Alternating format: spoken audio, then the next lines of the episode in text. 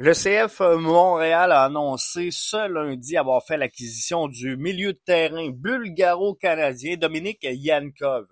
Transfert donc euh, à partir euh, du club de première division bulgare Lodogorets Razgrad.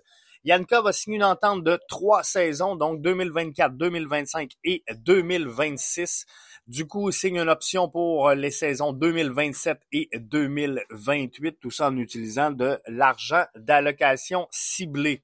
Il est né à euh, Toronto, il est un milieu de terrain, il a 23 ans. Il a débuté sa carrière avec l'Académie du Power FC de Toronto avant de quitter pour l'Europe où il a rejoint l'Académie de Sutherland en Angleterre c'était en 2013. Yankov est ensuite passé au Ludogorets Razgrad, club de la première division bulgare. En 2016, il a gravi les échelons passant de l'équipe U19 à la réserve et finalement, c'est en 2018 qu'il fait le saut avec l'équipe première. Avec Ludogorets, Yankov a accumulé 15 buts, 14 passes décisives en 128 matchs.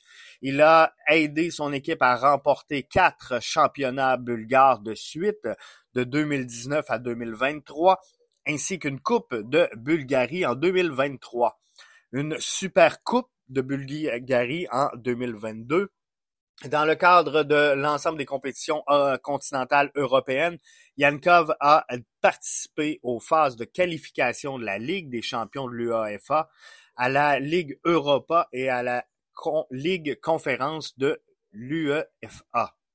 International, Yankov représente l'équipe nationale de la Bulgarie. Il a fait ses débuts en sélection nationale le 8 octobre 2020 et compte 17 sélections à son actif.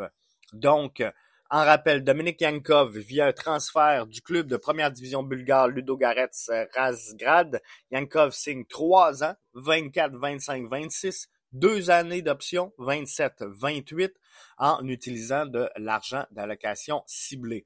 Milieu de terrain, 5 pieds 11, 150 livres, né le 28 juillet 2000 à Toronto, double citoyenneté bulgare et canadienne. Ça, c'est une bonne nouvelle. Ça, c'est une bonne nouvelle. Le CF Montréal qui euh, peaufine, selon moi, la position la plus importante où il devait faire euh, un, changement. Parce que plusieurs réclamaient un neuf. On va l'avoir avec Mathias Coccaro. On confirme maintenant la venue de Dominique Yankov position numéro 10, le maestro, le créateur. C'est le fun d'avoir un neuf. Si on n'a personne pour lui remettre le ballon, ça va être difficile.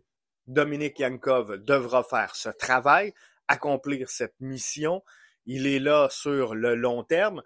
On a trois années signées, deux années d'option. Le CF Montréal, définitivement, est une meilleure formation aujourd'hui qu'elle ne l'était au lancement de la saison 2023 de euh, son calendrier MLS. Des ajouts comme Rohan, des ajouts comme euh, euh des ajouts comme Yankov, des ajouts comme euh, Edwards font en sorte que le CF Montréal possède aujourd'hui une meilleure formation que la saison dernière. S'il reste un point un point, gang, où le CF Montréal doit s'améliorer, c'est devant le gardien de but. Situation très difficile en 2023. Le CF Montréal a concédé énormément de buts et le CF Montréal, euh, malgré des performances très intéressantes de Jonathan Sirois, qui se place au quatrième rang des gardiens de but de la MLS avec 11 jeux blancs.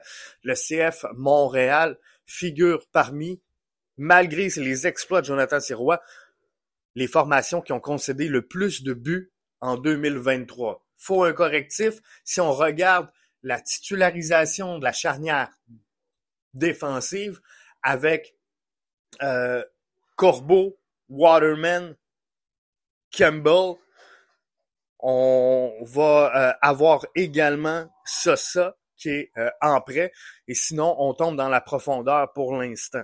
Donc des joueurs oui pourront euh, démontrer des belles choses, pourront euh, peut-être grandir, gravir les échelons et se mériter du temps intéressant sur l'équipe première. saison MLS, c'est long. Une saison MLS, c'est difficile.